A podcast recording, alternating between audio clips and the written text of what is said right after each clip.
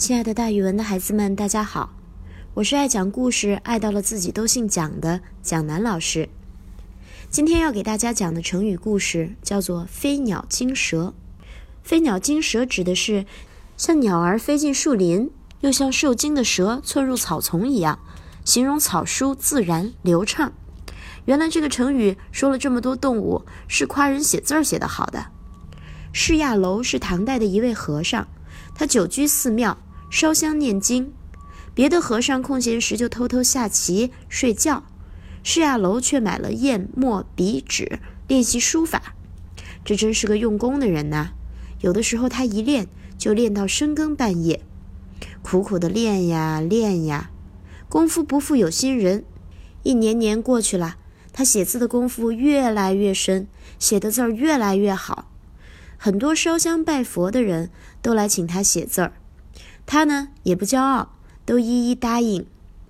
他的草书写得尤其飘逸奔放，有的人就好奇了，说：“师傅，您能不能给我们一个描述？怎么样的草书算是写得好呢？”释亚楼想了想，写出了八个字儿：“飞鸟入林，惊蛇入草。”向他提问题的人想了想这八个字儿，果然，如果像飞鸟入林一样飘逸。像金蛇入草一样有劲儿，那这字自然是写的极好的啦。